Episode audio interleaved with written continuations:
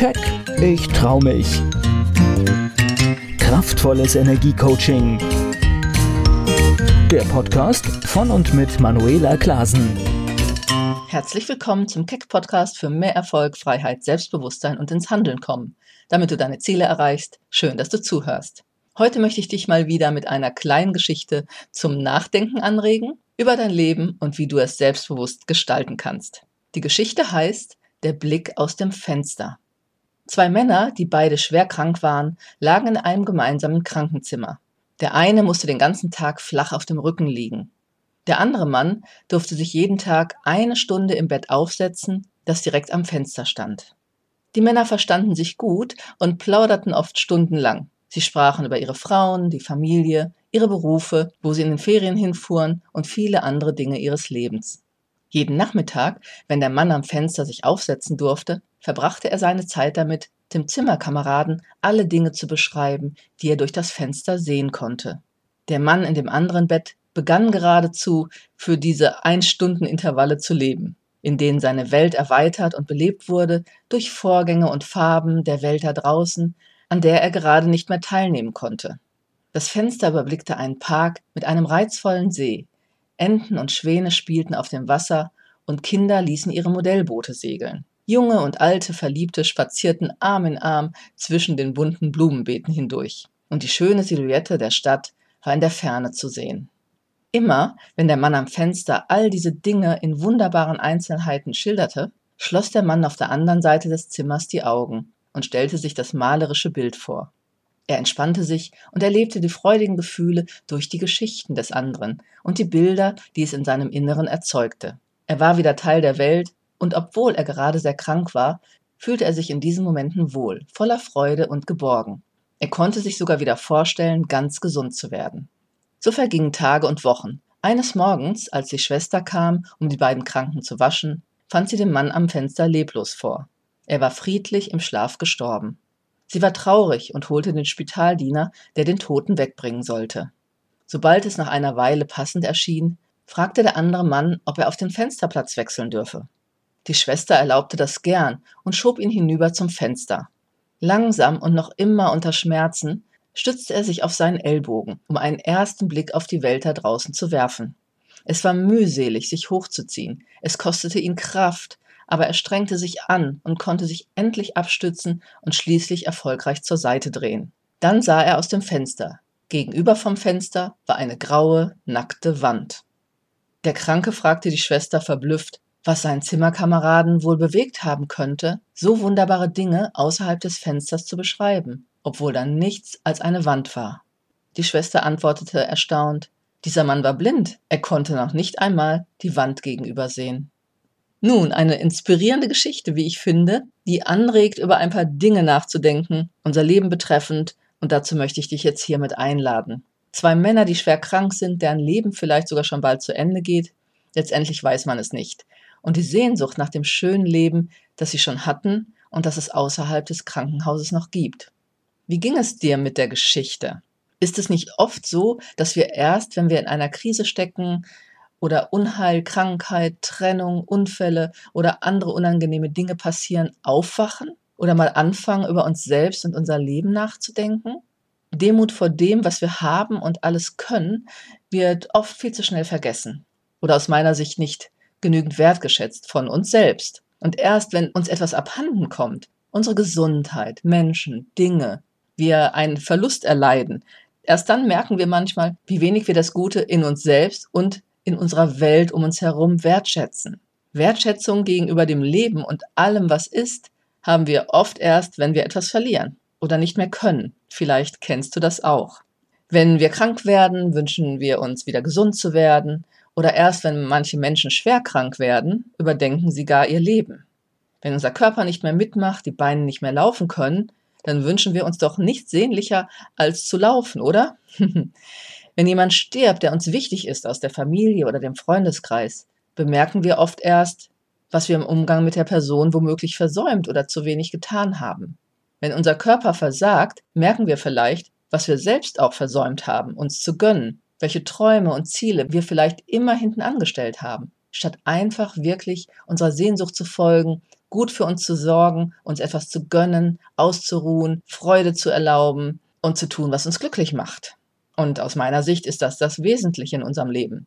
Wenn wir krank sind, dann sehen wir uns danach, spazieren zu gehen oder im Meer zu schwimmen, zu joggen, zu wandern oder zu musizieren, Freunde zu treffen. Aber im Alltag finden wir oft einfach nicht die Zeit für Dinge, die unserem Körper und unserer Seele gut täten, weil wir es in dem Moment dann doch nicht so wichtig nehmen. Und das erlebe ich sehr oft als Thema im Coaching und da möchte ich jeden mal kräftig aufrütteln. Denk deshalb mal drüber nach, wie das in deinem Leben so ist. Bist du eventuell auch in einem Hamsterrad gefangen? Steckst du im Alltagsstress fest? Fühlst du dich oft über oder vielleicht auch manchmal unterfordert? Was hält dich ab, dein Leben zu leben, in dem du erfüllt und glücklich bist? Meine Klienten und Klientinnen sind wirklich immer wunderbare Menschen, die aber sehr oft andere Dinge oder andere Menschen mehr in den Mittelpunkt stellen als sich selbst.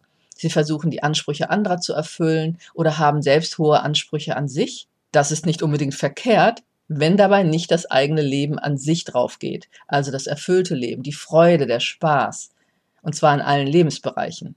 Oft steht aber ein Funktionieren müssen, Erwartungen erfüllen oder Leistungen bringen im Vordergrund, statt Lebensqualität in der Leichtigkeit des Seins. Und irgendwie verkörpert der blinde Mann für mich in der Geschichte genau das, die Leichtigkeit des Seins, egal was gerade bei ihm ist.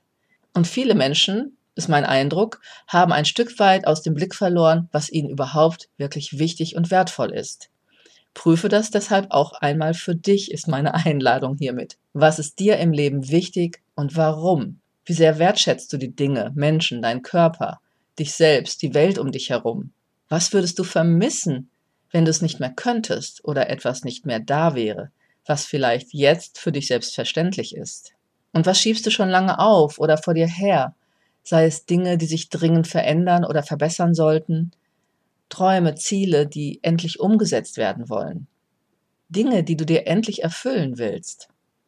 Der eine Mann war blind, wie wäre es, dein Augenlicht zu verlieren? Ich finde oder rege auf jeden Fall immer wieder dazu an, sich wirklich regelmäßig Gedanken zu machen oder bewusst wahrzunehmen, was in dir oder in deinem Leben gerade so los ist. Und ob es sich auch wirklich richtig gut anfühlt. Denn wenn nicht, solltest du vielleicht etwas verändern. Aber nun noch einmal zu der Geschichte und einem anderen wichtigen Aspekt, um den es dort natürlich geht, einer Fähigkeit, die wir alle haben. Ein Mann erzählt dem anderen, der es nicht sehen kann, was sich angeblich alles vor dem Fenster abspielt und bringt sich selbst und diesen damit in einen guten Zustand. Er erweckt eine Sehnsucht, sodass der Mann sich täglich auf die Geschichten vor dem Fenster freut. Am Ende stellt er fest, dass nur eine graue Mauer vor dem Fenster steht und dass sein Nachbar sogar blind war. Tja, was für eine Symbolik, finde ich. Der blinde Mann hat sich selbst und seinen Bettnachbarn mit seiner Fantasie erfreut, er hat sich und den anderen täglich mit schönen Vorstellungen das gerade nicht so schöne Leben erleichtert. Er hat die Stimmung erhellt und beiden die Situation leichter gemacht. Die Geschichte zeigt aber auch, wie die Sehnsucht ein Antreiber sein kann. Der Mann im Nachbarbett hat sich richtig angestrengt, nur um später auch aus dem Fenster schauen zu können. Die Geschichten seines Bettnachbarn hatten eine Sehnsucht entfacht, wieder am Leben teilzunehmen. Und dieses ganz anders und viel bewusster, glaube ich, wahrzunehmen. Und so ist es ja auch oft im Leben. Manchmal müssen wir uns eben einfach anstrengen, um ein Ziel zu erreichen. Und vielleicht auch schon mal über eine längere Zeit. Und vielleicht sagst du jetzt, aber er hat sich angestrengt und wurde enttäuscht. Denn alles, was der andere Mann erzählt hat, war ja nur eine Täuschung und nicht wahr. Falls du jetzt so denken solltest, wirst du genau das in deinem Leben erleben. Enttäuschung. Weil darauf hast du jetzt in diesem Moment den Fokus. Nur mal so als Gedankenimpuls. Achte auf deine Gedanken.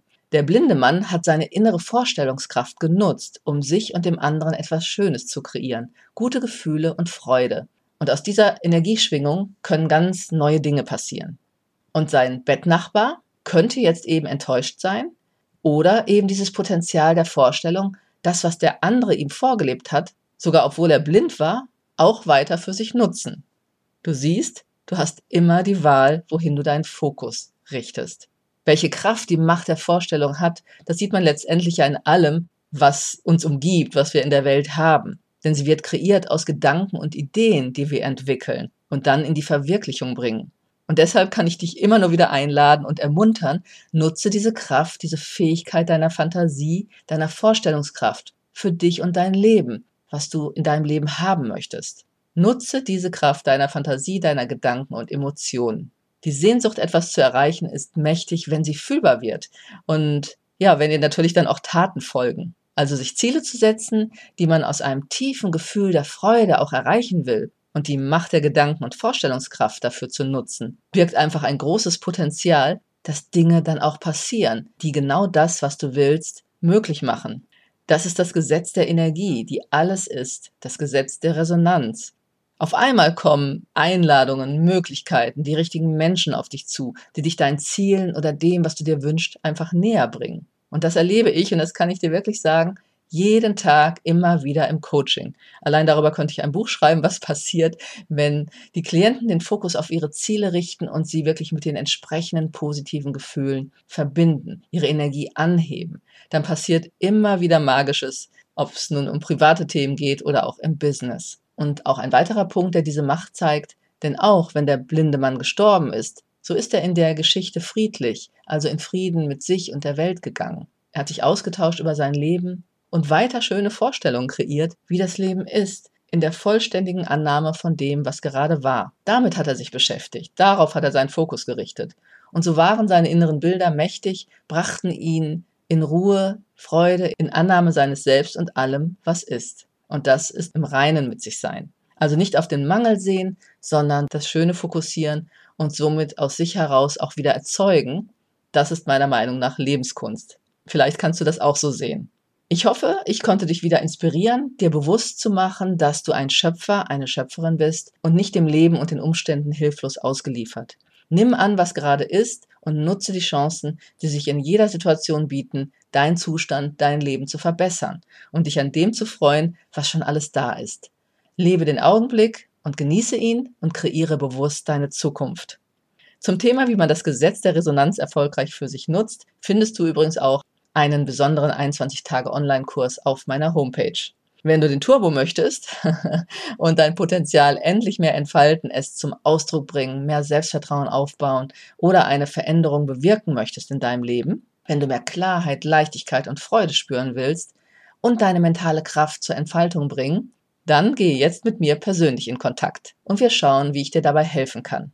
Gehe einfach direkt auf www.manuelaklasen.de Dort findest du alle meine Online-Angebote und Gratisimpulse wie Meditation und Mentalübungen als Download, mein kostenfreies Impulscoaching für deinen Start in ein erfülltes und erfolgreiches Leben sowie alle Möglichkeiten, mit mir in Kontakt zu gehen. Ich wünsche dir eine gute Zeit. Bis zum nächsten Keck Podcast. Keck, ich trau mich. Kraftvolles Energiecoaching. Der Podcast von und mit Manuela Klasen.